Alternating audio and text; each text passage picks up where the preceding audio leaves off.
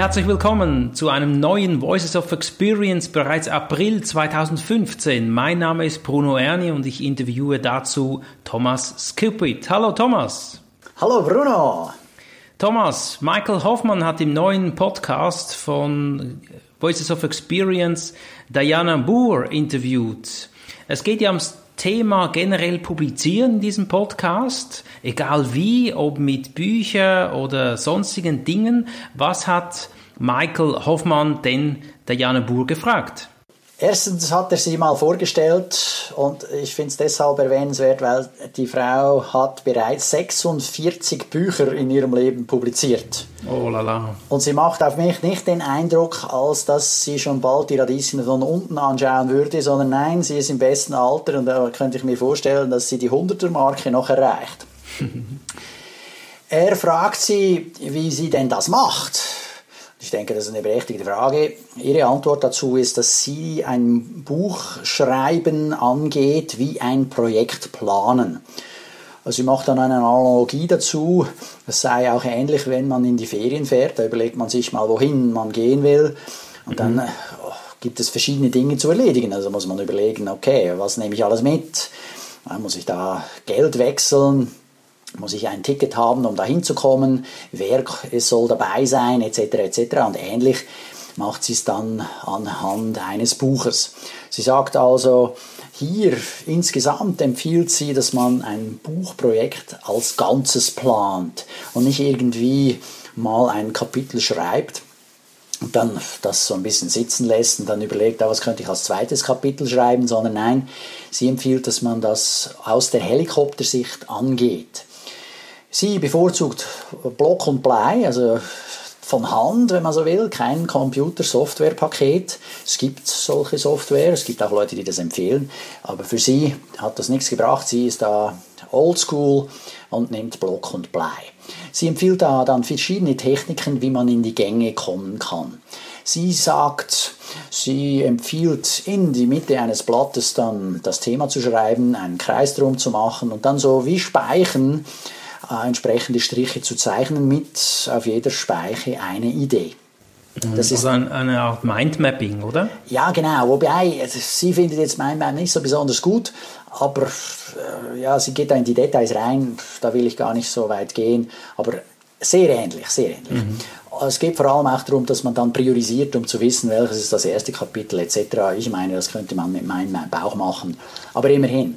Eine Aussage, die mir besonders eingefahren ist, äh, war die, dass sie dass diese Technik, diese äh, Speichenradtechnik mhm. mit verschiedenen ihrer Kunden schon bereits durchgeführt hat. Und da hat sie jeweils nur gerade mal 30 Minuten gebraucht, um hier die Gliederung des gesamten Buches schon fertig zu haben. Wow. Da hat nicht nur sie gestaunt, sondern eben auch ihre Kunden. Eine zweite Technik, die sie sagt, okay, wenn du das dann erledigt hast, dann fang einfach mal an mit einem Kapitel. Schreibe es. Mhm. Und nicht das Einführungskapitel. Das ist wahrscheinlich am besten, wenn man es als letztes angeht.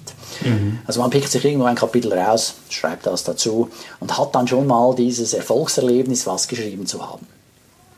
Eine weitere Herangehensweise ist, dass man ein Thema dann nimmt und es in Unterkapitel aufteilt. Das hilft es, diese große Menge an Arbeit in kleinere Einheiten zu unterteilen, um dann diese kleineren Einheiten anzugehen. Und mit der Zeit hat man dann die eine kleine Einheit, das kleine Unterkapitel geschrieben und dann die nächste und das nächste und schon hat man plötzlich, ah, bing, ein Kapitel ist fertig.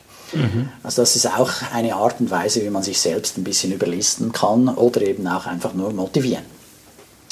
Dann eine weitere Technik, die sie empfiehlt, um ins Schreiben zu kommen, ist, dass man sich 20 Fragen aufschreibt, die immer wieder zum eigenen Thema gestellt werden, mhm. um diese 20 Fragen dann zu beantworten. Weil schließlich ja, soll das Buch ja Inhalte haben, die Fragen beantworten, die potenzielle Leser haben. Mhm. Also von daher eine wunderbare Sache, um dann im Nachgang zu überlegen, welche Fragen könnte man gruppieren, um sie in ein Kapitel zusammenzunehmen. Mhm. Dann eine weitere Technik ist die, dass sie sagt, man soll unbedingt die Inhaltsverzeichnisse von anderen Büchern lesen, die zum selben Thema publiziert wurden. Mhm. Nur so weiß ich, was darüber geschrieben wurde.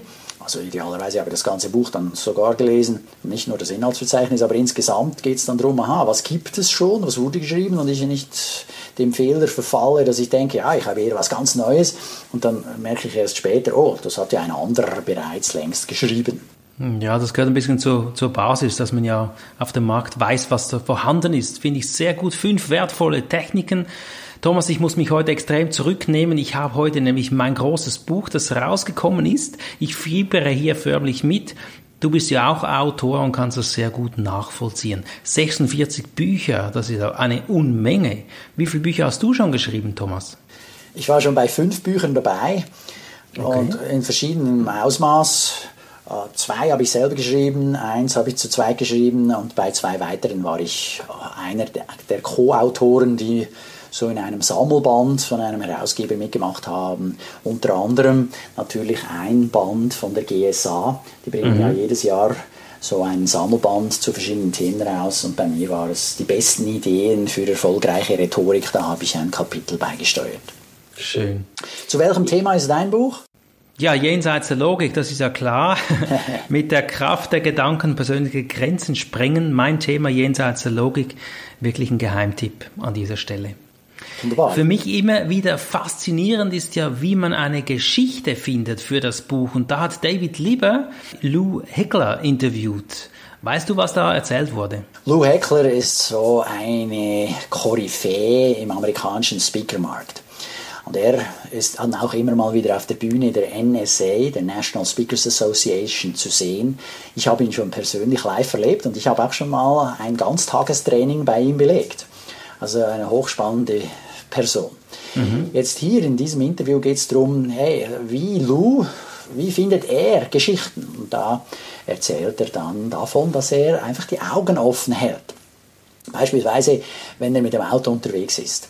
Hier mhm. hat er ein, eine Anzeige vor einer äh, so Community Hall gesehen, so ein Gemeindezentrum, da stand dann drauf, beispielhaft, Sonntag Hundeshow, Montag Flohmarkt. Und wenn du dir den da so auf der Zunge vergehen lässt, merkst du, ah, das könnte ah, einen Zusammenhang haben. Dauert der ein bisschen bei mir jetzt, ja, ich habe es gecheckt. ja, okay. ja oder? Und da merkst du plötzlich, ah, das könnte witzig sein, oder? Da genau. machst du was draus.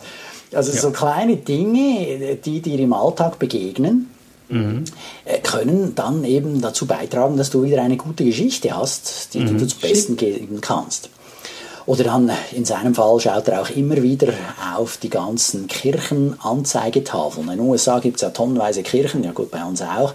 Aber in den USA ist der Unterschied der, dass die vorne oft so ein Billboard, so eine Anzeigetafel haben, wo sie irgendwelchen Text draufschreiben, mhm. um auch wieder hier zum Nachdenken anzuregen. Das mag manchmal ein Bibelspruch sein, aber oft ist es auch einfach nur ein, äh, sonst eine Aufforderung oder ein Hinweis. Und das äh, gibt dann schon mal Material, um auch was daraus zu machen. Mhm.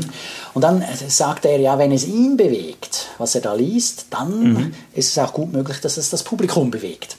Genau. Also wird das einfach mal notiert.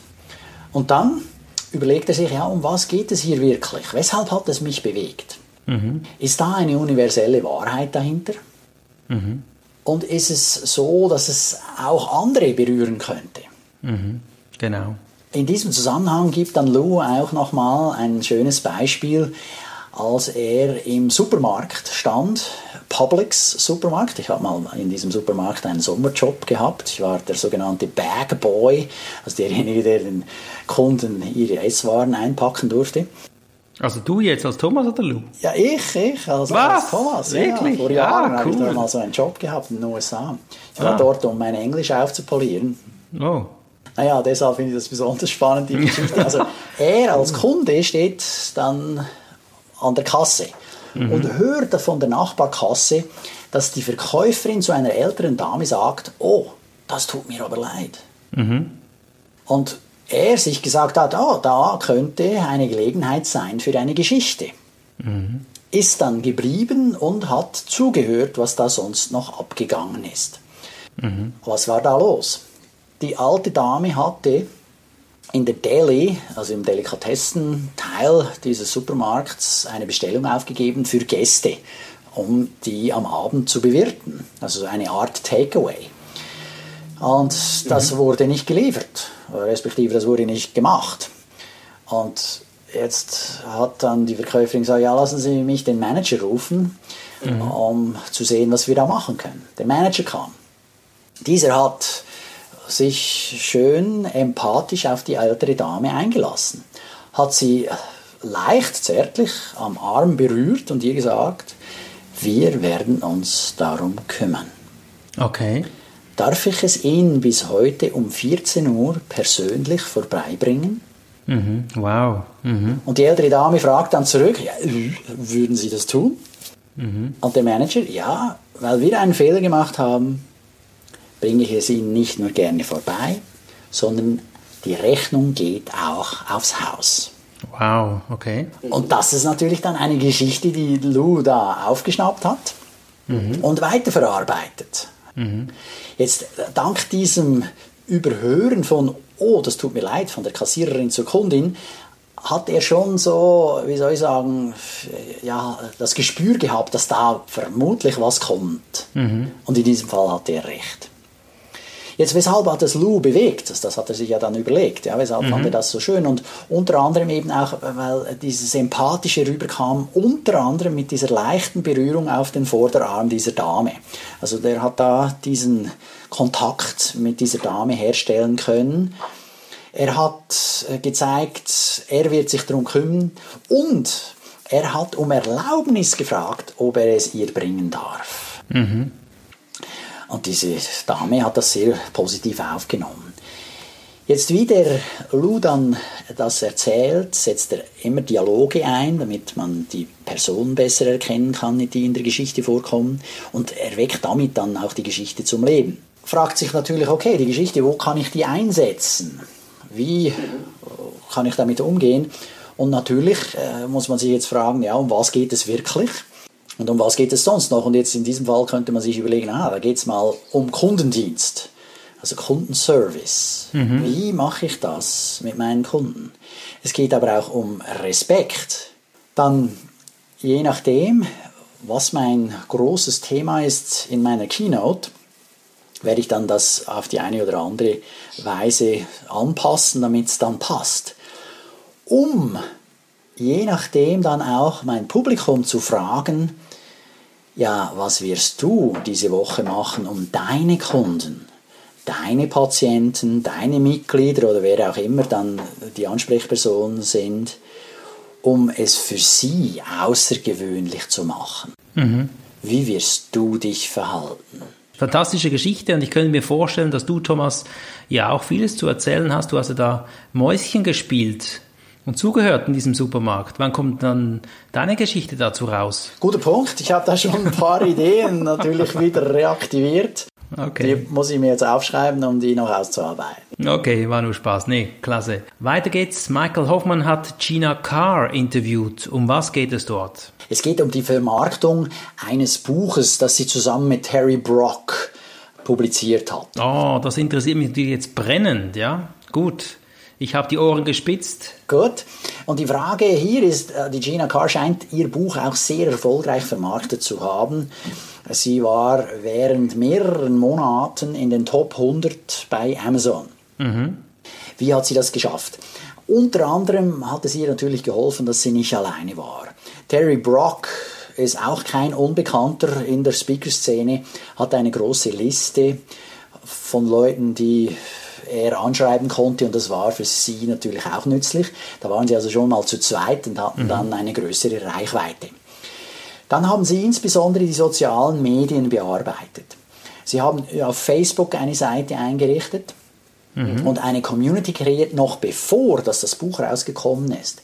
In dieser Community haben sie die Leute gefragt, ja, was würdet ihr in so einem Buch haben wollen? Was findet ihr gut? Was findet ihr schlecht? Äh, habt ihr Ideen für einen guten Buchtitel oder welchen dieser Vorschläge hier findet ihr besonders gut? Dann äh, verschiedene Titelseiten. Ah, wie könnte das aussehen? Schaut mal hier zwei, drei Vorschläge. Welchen findet ihr schöner? Äh, hier ein Probekapitel. Da äh, dann auch verschiedenste Inhalte, um die Leute zu involvieren und um sie zu Fans zu machen. Mhm. Und das scheint ihr besonders gut gelungen zu sein. Jetzt, sie erzählt dann von zwei verschiedenen Gruppen, die man da in Facebook anmoderieren kann. Das eine, was sie jetzt gemacht hat, war eine sogenannte Buchdiskussionsgruppe, also wo die Leute über diese Dinge, was da im Buch stehen soll, diskutieren. Das andere, was sie sagt, würde sie beim nächsten Buch machen, ist eine sogenannte Buch-Lounge-Gruppe. Also eine, mhm. eine Buch, äh, eine Gruppe von Leuten, die mithelfen, das Buch erfolgreich am Markt bekannt zu machen. Und äh, ja, das macht sie, indem sie dann auch den vorgefertigte Texte liefert, indem sie da Bilder liefert, Tweets, Texte schon bereits vorformulierte reinstellt, so dass es den einzelnen Gruppenteilnehmern einfach fällt, das eben auch zu, weiterzuempfehlen. Da müssen die sich nicht viel selber überlegen. Mhm. Ja, da kann man einfach die 140 Zeichen nehmen, zack, schnell hier, ah, übrigens, Gina Carr, neues Buch, zack, schau mal rein, das klingt ganz interessant. Äh, dann fertige Blogbeiträge, die richtigen Hashtags, die richtigen Links reinstellen, alles zur Verfügung stellen, die es jemandem einfach macht, um das Buch weiter zu empfehlen. Mhm. Also auch für dich kann das ein nützlicher Tipp sein. Genau. Dann, äh, sie hat sich konzentriert auf einen Distributionskanal, so dass sie nur eine Kaufschaltfläche hatte. Also alle sind immer auf Amazon gegangen. Aha. Sie hat alle potenziellen Kunden auf denselben Kanal reingestellt, damit sie dort möglichst hochkommt in der Rangliste. Und bei Amazon ist es so, wenn du mal in diesen Top 100 drin bist, wird sein Algorithmus entsprechend angepasst und dann wird dieses Buch öfter angezeigt, weil es scheint ja erfolgreich zu sein. Ja, ist mhm. es in dem Moment ja auch. Also da auch eine Idee, dass es dann nicht in verschiedenen Distributionskanälen auftaucht, also nicht äh, bei Amazon und Barnes Noble und ich weiß nicht wo überall, sondern eben nur an diesem einen Ort. Dann, was sie empfiehlt, ist, dass man dann ein Intro-Video macht, also so ein, ein, ein Hallo-Video, äh, auf dem man dann erzählt, wie es zu dem Buch gekommen ist. Weshalb ist das wichtig für den Autor? Ah, was hat der Leser davon? Ja, der soll ja einen Nutzen daraus ziehen, wenn er das Buch dann schlussendlich kauft. Mhm. Und sie empfiehlt auch die Facebook-Bemerkungen auf einer Website oder äh, da, wenn man dann nochmal eine Website dazu machen würde, dass man die unten einbindet. Das kann man mit einem bestimmten Code, den man auf Facebook holt. Ich habe das auf der einen oder anderen Seite bei mir auch schon gemacht, zum Beispiel bei meinen Radiobeiträgen. Also wenn man auf meiner Website descubris.ch schaut, jetzt für Voices of Experience, diese Podcast, den stelle ich auch immer da rein. Das steht also nicht nur auf der GSA-Seite, sondern auch bei mir. Da sieht man auch unten drin, da kann man auch Facebook-Kommentare zurücklassen. Und natürlich empfiehlt sie, dass man Testimonials reinstellt. Das gibt dem Ganzen noch mehr Glaubwürdigkeit. Mhm. Last but not least, zu guter Letzt, ja, ist es natürlich auch immer wertvoll, wenn Leute Rezensionen schreiben. Sehr gut, wirklich eine gute Zusammenfassung. Jack Canfield sagt da immer, täglich fünf Dinge tun, um es an den Mann oder die Frau zu bringen, also täglich aktiv dabei sein. David Horser wurde als nächstes interviewt. Da geht es natürlich auch wieder ums Thema Buch. Was hat Michael Hoffmann da rausgekitzelt? Ja, David Horsager war lange nicht besonders berühmt, bis er dieses Buch, The Trust Edge, geschrieben hat also unter dem Motto ein Vorsprung durch Vertrauen. Insbesondere interessant daran ist, dass David Horsager dieses Buch selbst publiziert hat und mindestens damit angefangen hat. Er hatte so viel Erfolg damit, dass er dann auch einen Verlag gefunden hat. Jetzt sein Thema ist Vertrauen. Er hat, wie er es selbst publiziert hat, schon mal viel Geld ausgegeben, damit er eine hohe Qualität hinkriegt. Also er hat einen festen Buchdeckel gemacht, festen Einband, hat dickes Papier genommen, hat geschaut, dass das wirklich eine gute Gattung macht, einen guten Eindruck hinterlässt. Als er dann erfolgreich mal war, schon selbst, kam ein New Yorker Verlag auf ihn zu und wollte ihn verlegen, hat ihm aber nur angeboten, das als Taschenbuch rauszubringen. Das hat dann der David abgelehnt, weil für ihn war das nicht die Qualität, die er rausbringen wollte und irgendwo ja, schlechtes Bild, weniger Vertrauen schaffendes Produkt. und hat es dann geschafft, bei Simon Schuster Free Press reinzukommen. Das ist eine der, einer der großen Verlage in den USA. Mhm. Außerdem konnte er so ein paar lokale Größen dazu motivieren, ihn zu unterstützen. Unter anderem Harvey Mackay, M-A-C-K-A-Y, das auch einer, der sehr erfolgreich publiziert hat, schon in der Vergangenheit. Und das hilft natürlich immer, wenn der auch mal sagt, ah, übrigens hier, ja, tolles Buch, kommt mal vorbei. Und entsprechend ist dann das Ganze viral gegangen. Also da gab es ganz viel Erfolg damit. Als Tipp, den er mitgibt, so als Grundvoraussetzung, dass ein Buch erfolgreich sein kann, mhm. ist, dass der Autor muss voll hinter seinem Buch stehen können. Also er muss leidenschaftlich dabei sein. Das ist wie was du mir jetzt gerade erzählt hast, ja, dein Baby, dein neuestes Kind ist auf die Welt gekommen. Äh, ja, weil das ist so, wofür du brennst. Absolut. Und, und, und das merkt einfach dann der Leser äh, oder respektive der potenzielle Käufer des Buches, wenn da einer dahinter steht. Dann David empfiehlt, dass man auch viel recherchiert hat, um das Buch eben dann zu schreiben. Mhm. Also nicht, dass das irgendeine Schnellbleiche ist, sondern da muss schon auch ein bisschen was dahinter sein. Also wer da einfach nur ein Buch schreibt, um das Buch geschrieben zu haben, ist sicher schlechter dran als jemand, der das einerseits gut recherchiert hat und Begeisterung dann auch rausbringt. Jetzt für den Launch selber, für den Start, den Verkaufsstart des Buches, hat David meines Erachtens ganz eine heiße Idee gehabt. Also jetzt gut zuhören. Ohrenspitzen. Der Mann hat zehn Praktikanten angestellt, um hm. dieses hm. Buch zu vermarkten.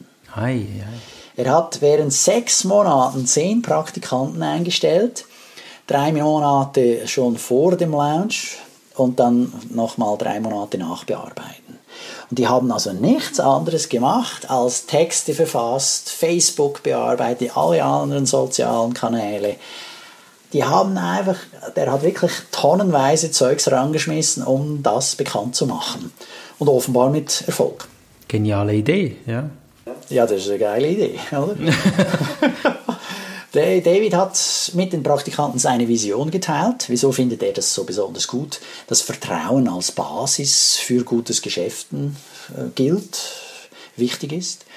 Dann hat er bedeutende Leute eingeladen, damit die Praktikanten auch ein bisschen was davon haben. Ja, also die mhm. haben dann eben auch den Harvey McKay kennengelernt und so zwei, drei andere Größen der Szene und das war für die natürlich exciting, ja, mhm. begeisternd, ja, also so, mhm. wow, okay, jetzt habe ich den mal kennengelernt, ja, das ist natürlich lässig und die Praktikanten waren gerade Uni-Abgänger, also die waren insbesondere natürlich motiviert, auch jetzt mal ins Geschäftsleben rauszukommen, mal zu sehen, was läuft hier ab, wie geht das und wenn einer die mitzureißen weiß, dann umso besser. Und das hat er offenbar geschafft. Also die haben da tolle Sachen gemacht. Unter anderem hatten die Idee, dass sie bei Barnes Noble, das ist ein großes Fachgeschäft, Bücher, Bücherhandlung in den USA, ähnlich wie Hugendubel in Deutschland, die haben dort einen großen Anlass gestartet. Und jetzt auch wieder festhalten bitte, halt in Amerika mhm. ist alles ein bisschen größer oder mhm. wesentlich größer. Mhm. Die haben also in diesem Barnes Noble Laden eine Veranstaltung organisiert mit Fünf-Mann-Orchester, Football Stars, Basketball Stars, also so die Top von den Top, ja. Mhm. Dann das Fernsehen war natürlich dann dort. Dann haben sie einen großen Wettbewerb veranstaltet. Die Leute, die da kamen, durften mit den Stars Fotos machen. Dann wurden natürlich die Bücher signiert. Da gab es Rollbanner, die sind nicht zwei Meter wie unsere, weißt du, mhm. sondern groß. drei Meter groß. Ja, also da musst du eine Decke haben, die hoch genug ist, sonst passt das ja gar nicht rein. Und entsprechend waren auch die Mitarbeiter von Barnes Noble begeistert. Mhm. Die haben dann, und ich meine, wenn ich es richtig im Kopf habe, in Amerika 700 Läden, also in ganz Amerika, haben die nochmal Werbung ihren Filialen äh, rausgelassen. Also denen nochmal gesagt, hey, schaut hier, ganz ein heißes Buch, da müsst ihr unbedingt nachbestellen. Wir haben so einen riesen Anlass, da kommen bestimmt Bestellungen rein, die wollt ihr ja gleich mhm. bedienen können. Also hier, zack, Bücher noch ins Regal. Mhm. Ja, also das hat auch, wenn man so will, für einen der Distributionskanäle nochmal Begeisterung geschaffen und die sind dann ja, ausgeflippt. also ganz, ganz spannend.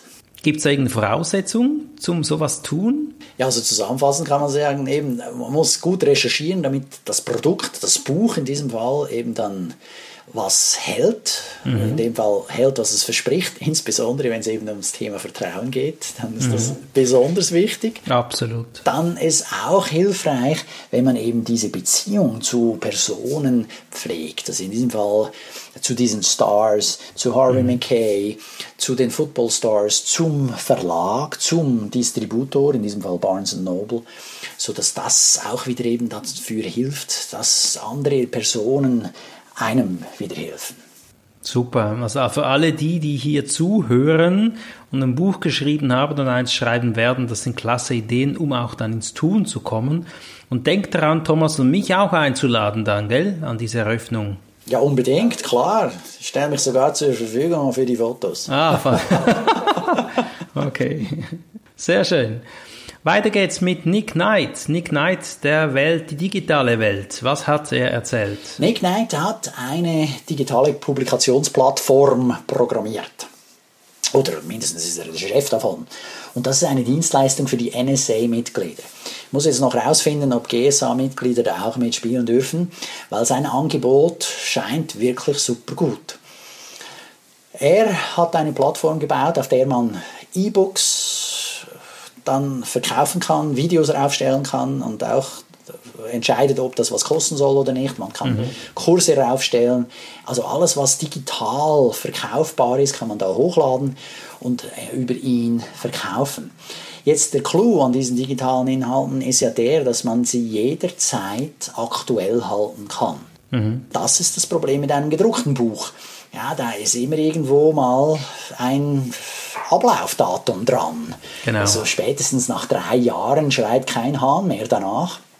Und bei einem E-Book kann man aber da zum Beispiel dann ein Bonuskapitel reinschreiben oder man kann irgendwie äh, gewisse Sachen aktualisieren, also zum Beispiel die Adressen hinten drin oder das Bücherverzeichnis, was immer.